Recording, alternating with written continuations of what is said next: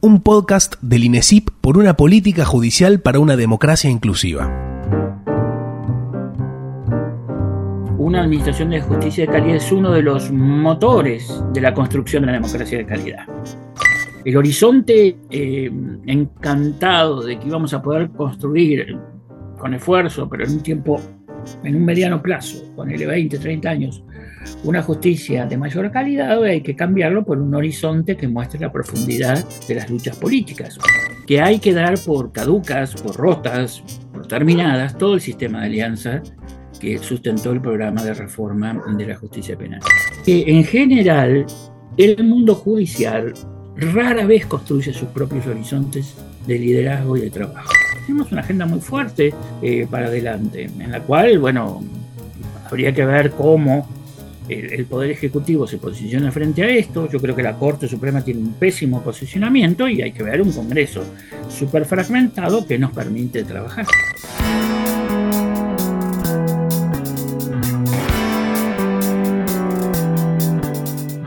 Entrevistas sin vueltas. Entrevistas sin vueltas.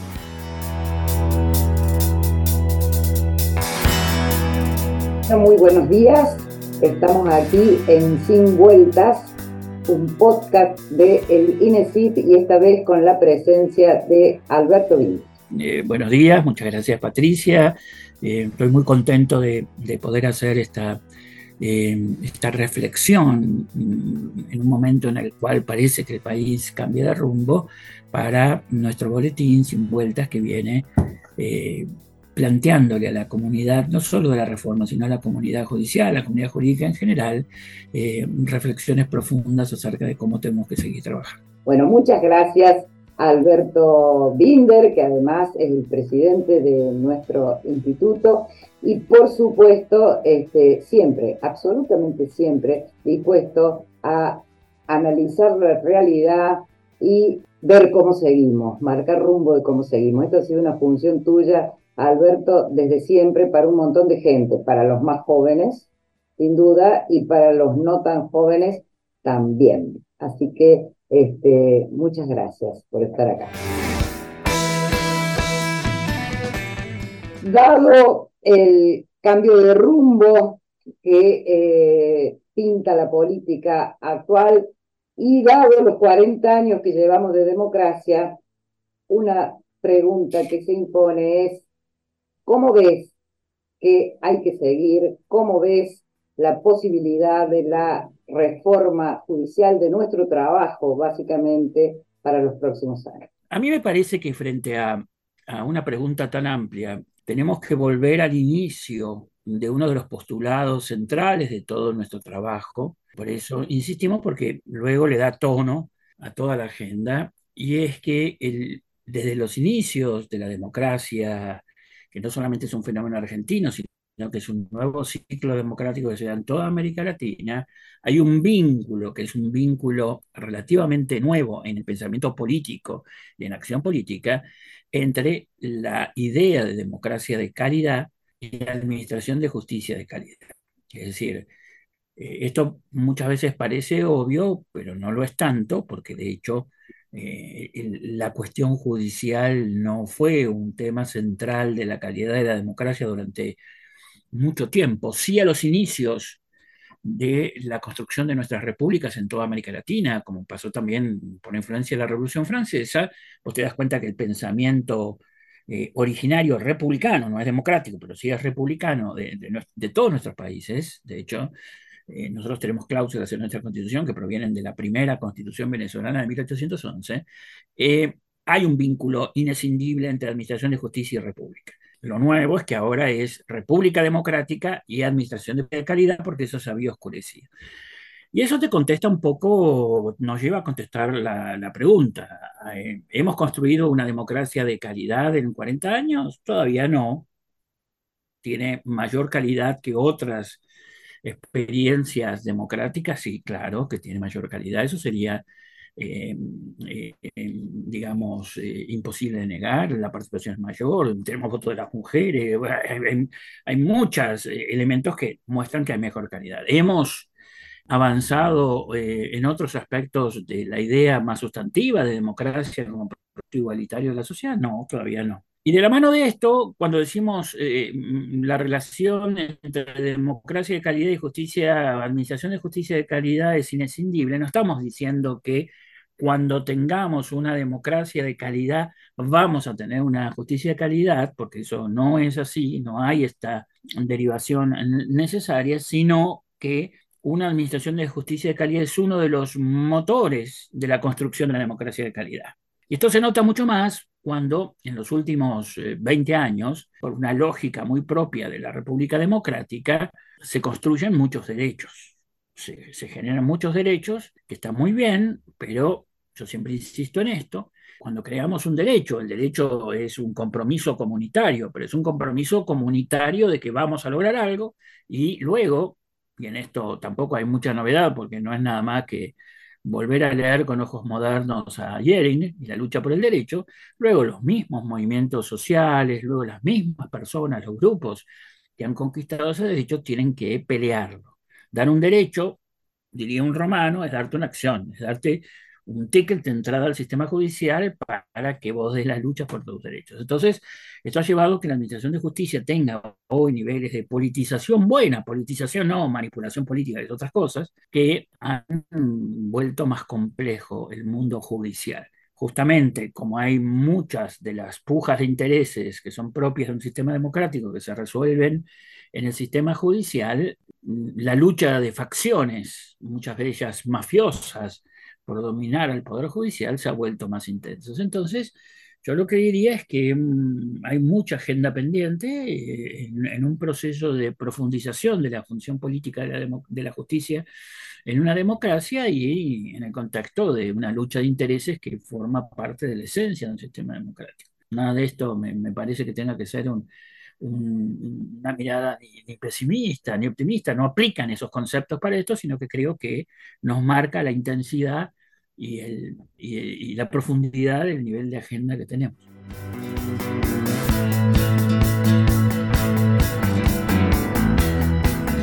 Comenzado los 80 o a mediados de los 80, el entusiasmo era grande, teníamos un gran entusiasmo frente a la recuperación de la democracia y, por supuesto, en el ámbito de la Administración de Justicia se trabajó también con mucho entusiasmo.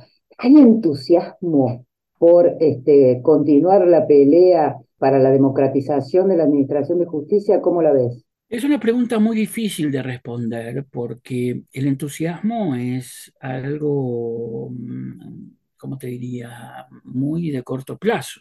A veces sí, a veces no, muy variado, se distribuye en la sociedad de, muchos modos eh, distintos. Hemos perdido el encantamiento con la idea de democracia. Y eso es otra cosa. Nosotros somos de la generación que, si bien no ha tenido participación o militancia en los años 70, pero en mi caso yo soy de la generación que asume muy fuertemente el proyecto de, creación de la nueva democracia, en el 84, digamos, en Argentina. Y lo hacíamos con un nivel de encantamiento acerca de las posibilidades de eso. El que hoy nosotros tengamos una mirada desencantada de la democracia, eh, no lo vincularía exactamente con el problema del entusiasmo. Obviamente, cuando yo tengo un pensamiento así encantado, que tiene componentes de entusiasmo, componentes de fantasía, es más fácil movilizar la voluntad. Hoy día tenemos una, visión desencantada de la democracia, ha perdido su magia, pero mm, también ha, tomado cuotas de realismo muy fuerte. Es decir, si, yo personalmente llevo desde el 84 ahora, ¿cuánto llevamos? 40 años de trabajo intenso en esto, este desencantamiento mm, lo compenso con esa sensación de que estamos tocando tierra. Es decir, que no es un proyecto así que estamos tratando de convencer a la sociedad y que por lo tanto es más fácil, eh, sino que estamos tocando tierra y en la tierra hay barro, hay mosquitos, hay oasis, hay cosas, pero es más realista.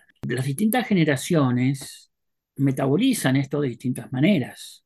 Eh, posiblemente lo que nosotros llamamos falta de entusiasmo muchas veces tenga que ver con la ruptura de marcos generales de Oriente, con lo, de orientación, con lo cual se pierde el horizonte. Pero eso es un problema de que hay que hacer una reflexión. El horizonte eh, encantado de que íbamos a poder construir con esfuerzo, pero en un tiempo, en un mediano plazo, ponele 20, 30 años, una justicia de mayor calidad, hay que cambiarlo por un horizonte que muestre la profundidad de las luchas políticas. Pero hay muchos sectores que hoy día dan peleas en el mundo judicial que antes era inimaginable.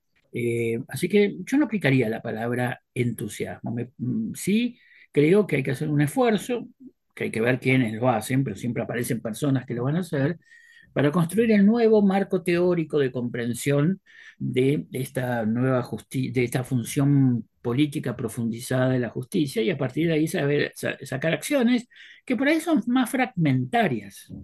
Pero lo fragmentario o lo que no es fragmentario depende también de los esquemas de análisis. Entonces, eh, a mí sí me interesa mucho proveerle a los actores un marco de análisis eh, unitario, un horizonte más claro de qué es lo que estamos haciendo. Así que mm, si hay entusiasmo o no, después tiene que ver también con los cansancios de, décadas. Hay que tomarse un respiro y continuar pensando. Los actores judiciales, ¿no? Que vos acabas de, nombrar. Nosotros siempre en nuestro trabajo encontrábamos eh, aliados en determinados actores este, judiciales, en el Ministerio Público, este, algunos menos fueron jueces, pero siempre encontrábamos estos aliados. Eh, estos aliados siguen estando, pero también, para usar tus términos con mucho menos este, encantamiento, vos percibís que los operadores judiciales este, están más resignados que en los 80, no sé si en los 80 o en los 90 o hace 20 años atrás, ya no eh, la, la, falta de encantamiento de los que trabajamos por afuera, los actores judiciales, vos no los ves como, como resignados, como jugando más el juego individual que hace años atrás. Em, yo creo que es un tema más profundo. Eh, eh, lo que yo te diría, y esto es muy válido para esta época nueva que comienza en el país, que hay que dar por caducas, por rotas, por terminadas todo el sistema de alianza que sustentó el programa de reforma de la justicia penal. Ese sistema de alianzas era un sistema mm, complejo, con la gente del movimiento de derechos humanos que tenían sus propias exigencias, con actores judiciales que eran lo mejorcito y que también estaban pensando en estos temas y había jueces que se lanzaron a tratar de impulsar los cambios, eh, con, bueno, con políticos que también venían este Todo ese sistema de alianzas que tuvo, que dio resultado, murió, acabó, se terminó. Es decir, y no hay nada peor que pretender em, hacer las cosas con las alianzas del pasado, porque uno entonces deja de tener luchadores para tener camaradas de taberna, donde se recuerdan las cosas que se hicieron, pero no, se pueden hacer las nuevas cosas. Yo por lo menos tengo esa, esa metodología, mm, me permite no pelearme con gente, le digo, ¿te acordás cuando hacíamos tal cosa? Pero hoy no las van a hacer, ni hoy forman parte ni hoy forman parte del sistema de alianzas. Nosotros tenemos que tomarnos un tiempito para pensar y para construir un nuevo sistema de alianzas, pero hay que dar por terminado y finalizado ese sistema de alianza. Ese sistema de alianza significaba que había, hablo ahora del país, no, no, dejo de pensar en lo regional, eh, que había un sector del Poder Judicial que era, estaba dispuesto a tomar un liderazgo dinámico en la transformación. Eso hoy día o hay que buscarlo o no es el mismo.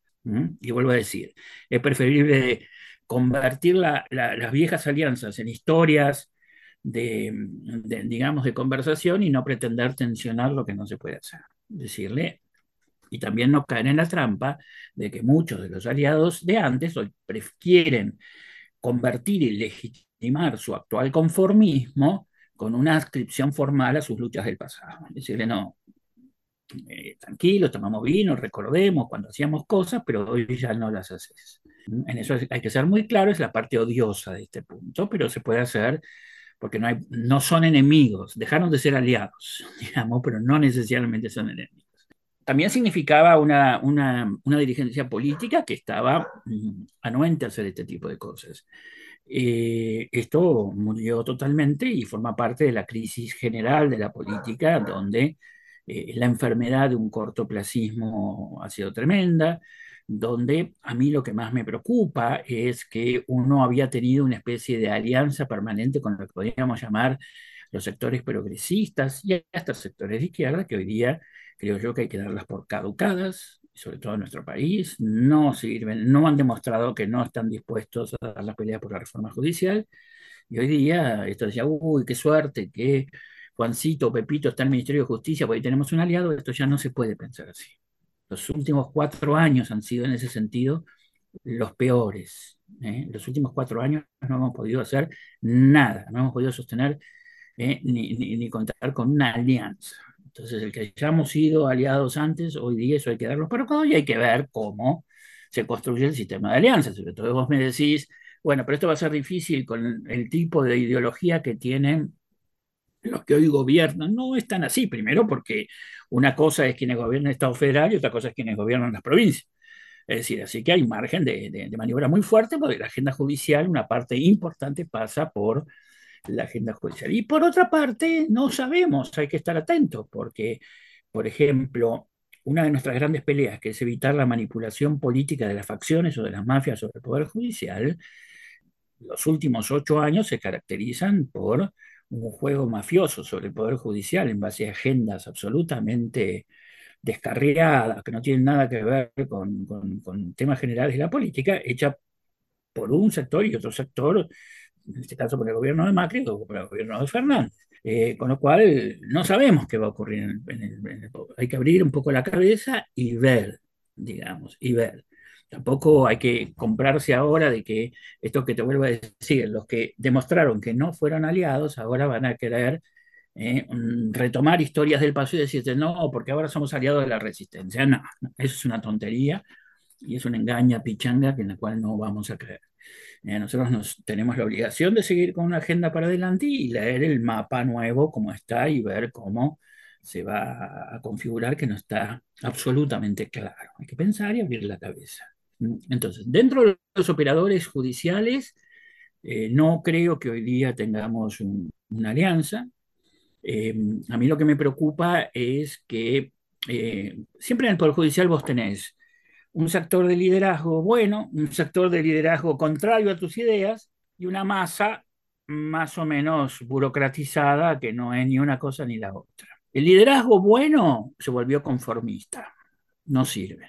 El liderazgo malo sigue activo porque su proyecto político es la sumisión del Poder Judicial. Y esa masa en el medio que apostábamos nosotros, que fue una alianza que se hizo al inicio de la reforma, porque si no es muy difícil hacer un proceso de cambio, si no se te pliegan mm, mm, esa masa intermedia de, gente que, ah, teníamos una apuesta a que íbamos a lograr un mayor profesionalismo y eso se ha logrado muy parcialmente te es la parte donde hay que trabajar más. Es decir, si hubiéramos tenido ese, ese, núcleo más profesionalizado, más profesional en el Ministerio Público, más profesionalizado en los jueces, más profesional en la defensa pública, podríamos haber avanzado. Ahora, la pregunta está ahí en qué pasó con que hemos tenido tantas dificultades en la profesionalización. Bueno, y yo ahí le achaco dos temas que tienen que aparecer ahora como temas nuevos, porque demostraron que cumplen una, una función extremadamente negativa, que son, y a los cuales no se le pudo prestar atención suficiente en la etapa anterior, que son, uno, el modelo y el tipo de enseñanza del derecho que no es solamente un problema metodológico, donde ahora vamos a discutir currículas, que hay también un problema metodológico sin ninguna duda, pero también es el profundo compromiso eh, y la profunda perversión del mundo académico en eh, el juego de la política del Poder Judicial. Estamos hablando de derechos, de la Facultad de Derechos que conocemos más, eh, donde son cómplices de la segunda parte del sistema de nombramiento. Entonces, vos tenés un sistema, eh, una, forma de enseñanza del derecho que va en contra de los postulados democráticos, que es contraria a la democratización de la justicia, contraria a la construcción de una administración de calidad, de justicia de calidad, que sigue teniendo los mismos vicios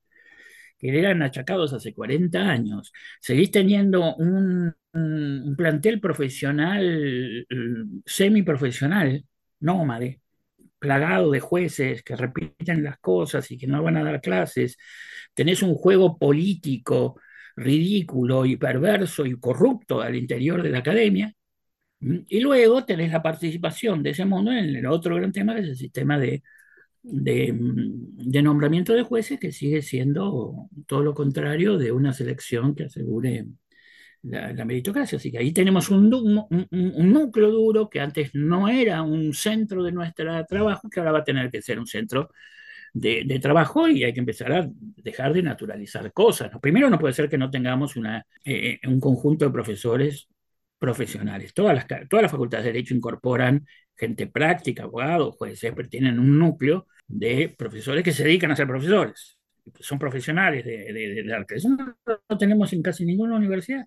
Y no por falta de plata, porque todavía tenemos el arquetipo que teníamos hace 40 años de la universidad no tiene plata. Yo cada vez me sorprendo más de la cantidad de plata que se reparten en cargos administrativos pseudoacadémicos dentro de las universidades. Que vos fíjate que se repite que los concursos de jueces duran años y los concursos de profesores duran años. ¿Cómo puede ser que un concurso de un profesor en la mayoría de nuestras, si no en todas nuestras facultades de derecho, dure 5 años, 10 años, 8 años? Y en muchos casos ya conocemos un año antes quién lo va a ganar. Eh, bueno, todas esas corruptelas, me parece que la sociedad ha dicho con claridad basta y hay que convertir esto. Entonces ahí tenemos eh, una, un, núcleo duro de corruptelas y de atrasos que influyen muy fuertemente en este 80% de acervo. Entonces, tenemos que lograr construir un nuevo liderazgo judicial de gente que esté dispuesta a, reconocer una nueva agenda. Que la agenda anterior, cuando vos hablabas de, vamos a sacar un código, es más fácil. Ahora cuando vos le decís, ¿sabes qué? No podemos seguir haciendo las sentencias de esta manera. O no, como lo estamos haciendo con las microinvestigaciones del INESIP. O no puede ser que los jueces no vayan a, trabajar y tengan un promedio de 20 horas de audiencia cuando deberían tener 80. Entonces, ¿cuántos jueces quieren dar ahora asumir este liderazgo que es más costoso? Bueno, pero eso hay que construirlo, no, no, te a decir, hay que construir. Y al mismo tiempo hay que pegarle tomar muy profundamente, como una agenda centralmente, esto de, de romper los vínculos de esta academia que enseña mal y que está vinculada al nombramiento de jueces y se hacen miles de maestrías de gente que en realidad está pensando en cómo consigue su, su, su papelito para los concursos y no hay una verdadera preocupación por levantar la calidad del, sistema. Y bueno, eh, entonces el mundo judicial hay que volver a intervenir y, darle una nueva estrategia de trabajo. Que por otra parte, sí se mantiene algo, y es que en general el mundo judicial rara vez construye sus propios horizontes de liderazgo y de trabajo. Tiene una, hay una, hay una esto pasa lo mismo que pasó hace 40 años, decir, bueno, ¿por qué los jueces no, no, son ellos mismos los, líderes de la transformación? Pero se sigue manteniéndose este, este tema de, eh, de que se te oponen, tienen mucha fuerza de oposición, pero muy poca de construir liderazgo positivo. Así que esa es la visión que yo tengo, desencantada, más no escéptica ni pesimista del campo judicial. Desencantarse, es decir, tener una visión pesimista sobre cómo se configura la realidad es un poco necio. Es decir, de ahí en más vos tenés que decidir, mira, tengo ganas, no tengo ganas, tengo energía, no tengo energía para seguir trabajando, pero bueno, así se configuró el campo y el campo siempre es bastante más complejo de las simplificaciones que nosotros utilizamos para construir nuestras emociones. Por suerte, nosotros en el INESIP tenemos una lógica, que eso sí tenemos que ser, estar contentos de una construcción colectiva que incluye muchas generaciones. Que, que nosotros hoy, casi 40 años después, de la constitución de los primeros grupos de reforma. Seguimos sosteniendo los mismos temas. El otro día estaba leyendo un paper presentado, que todavía no, existía el INESI, por Kosakov, Senón Pereira y todo eso. Me están planteando cosas que seguimos planteando y peleando ahora. Pero mantener 30, 40 años una línea de trabajo no es sencillo. No es sencillo. Y eso también. No es sencillo, no es sencillo eh, sobre todo cuando 40 años luego tenemos que reconfigurar todo, tanto y bueno, son de estas peleas, estas peleas este, inacabadas, pero bueno, sin lugar a duda, ¿tenemos puntos de no retorno en la reforma en estos 40 años de democracia? Puntos de no retorno en el corto o largo plazo, sí. Ahora, si vos me decís dentro de 100 años, no sé, yo en políticas públicas, corto plazo serán 5 años, mediano plazo serán 20, largo plazo son más de 20. hasta 40, más allá no, ya dejó de ser una discusión de políticas públicas. Yo no creo que, por ejemplo, tengamos un retroceso respecto del sistema acusatorio. Ahora vienen un conjunto de temas en lo inmediato muy importantes. Por ejemplo, el nombramiento del Procurador General, el nombramiento de la ministra nueva para la Corte. Yo creo que el movimiento feminista tiene que ponerse muy firme en avanzar sobre esto.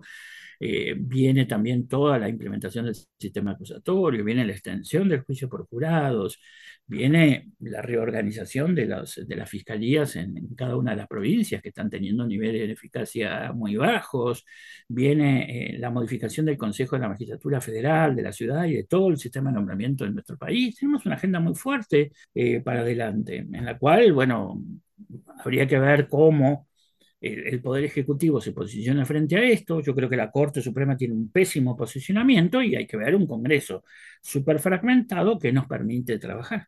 Esto es lo que tenemos que pensar, porque vamos a tener un Congreso con muchos... No, suena alentador el panorama, ¿no? Con la no, a ver, no suena, no suena alentador. Lo alentador es que seguimos teniendo claridad acerca de, pues si vos me decís, en los casos nuestros. Eh, trabajar sobre una agenda judicial carece de sentido, eso sería catastrófico. No, yo sigo creyendo que, que tiene sentido y tiene mucho más sentido porque se va a dirimir derechos, se va a dirimir temas muy importantes en el judicial como antes no se hacía. Entonces, es, eh, lo catastrófico es que uno dice, ¿sabes qué? Nos equivocamos, no hay ningún vínculo entre administración de justicia de calidad y democracia de calidad. Sí, eso sería catastrófico, pero yo no creo yo por lo menos estoy convencido de que ese vínculo se ha demostrado que es profundo. Entonces que habrá que seguir construyéndolo. Eh, en segundo lugar, tenemos estructuras para hacerlo y tenemos un parlamento donde va a haber mucho juego. Lo que hay que dar por caducado son las alianzas. Porque nosotros antes teníamos una especie de principio que decíamos, bueno, tenemos un mundo, llamémosle un mundo progresista de centro izquierda, en el que ahí jugaba el kirchnerismo, ahí jugaban los aliados, ahí jugaban esto, ahí jugaba algún sector socialdemócrata del radicalismo que son aliados. Eso hay que poner todo entre paréntesis. Ponerlo entre paréntesis al estilo husserliano, decir, vamos entre paréntesis, después vemos, no estoy cancelándolo, no estoy diciendo que no, vamos a ver. Nosotros tenemos clara nuestra agenda, tenemos nuevos temas dentro de eh, nuevos temas dentro de agendas viejas y tenemos algunos temas nuevos, como este que te decía, tenemos que intervenir más fuertemente en el mundo de la enseñanza del derecho. Vos fíjate que hemos ido desarrollando con toda claridad lo que es el concurso de litigación, el CENLU como página, los profesores, la red de, de profesores de litigación, pero no logramos penetrar en el mundo de la enseñanza del derecho.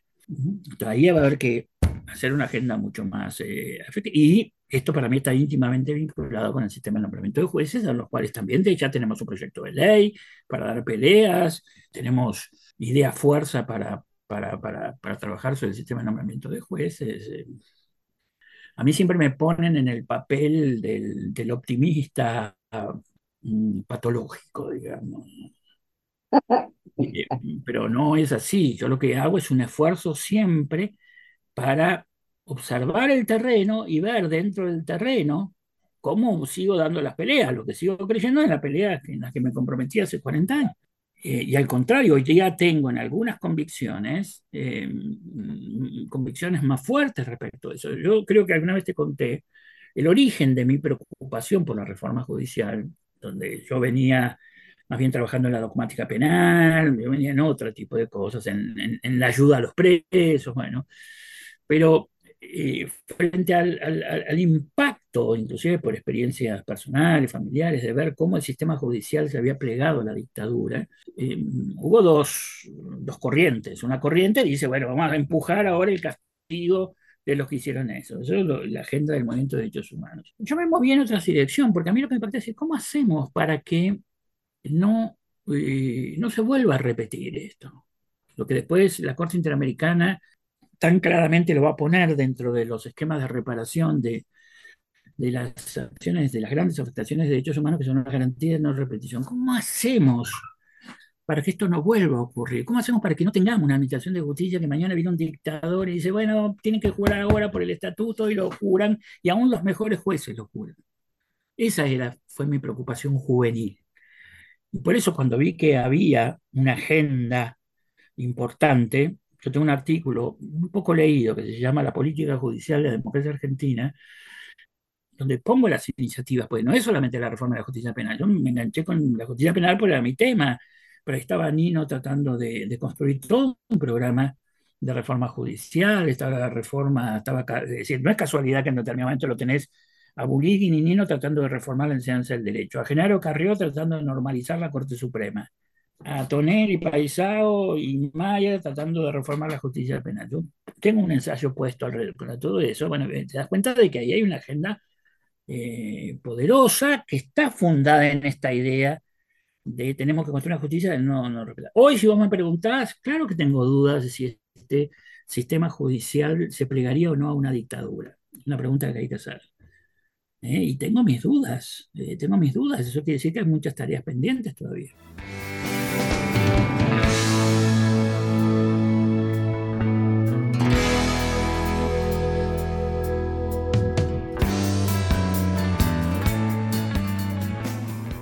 Yo no diría que Alberto Binder es un optimista este, patológico.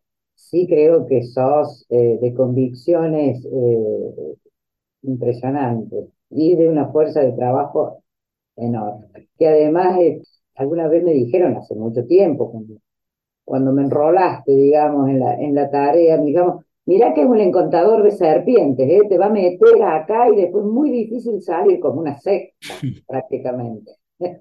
Sí, hay muchas peleas, hay muchas peleas que nosotros damos que tienen 100, 200 años, pero ayer estaba dando una conferencia sobre independencia judicial y yo decía, nosotros tenemos una, un preconcepto, es decir, los jueces deberían ser independientes, cosa que está bien, pero eso es la expresión de un valor, eh, y no lo son por defectos de, la coyuntura. Yo digo, pero eso está mal. Eh, si los sistemas nuestros han sido constituidos para que los jueces no sean independientes. ¿Eh? Entonces, lo que tenemos que decir, la pregunta es cómo construimos jueces independientes.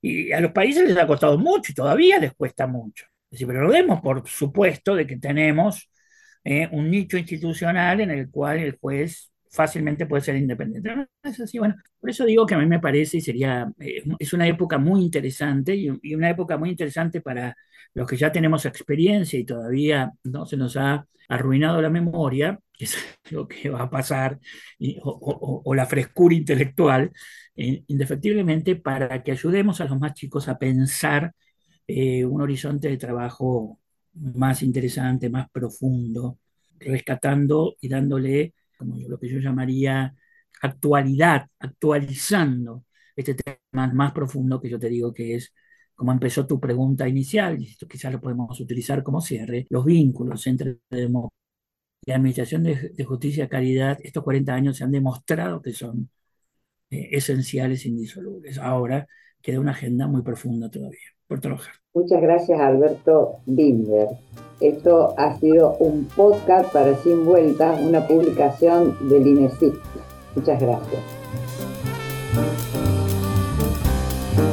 Esto ha sido Entrevistas sin vueltas. Entrevistas sin vueltas. Un podcast del INESIP. Si querés enterarte de todas nuestras novedades, visita nuestra web www.inesip.org. Instituto de Estudios Comparados en Ciencias Penales y Sociales.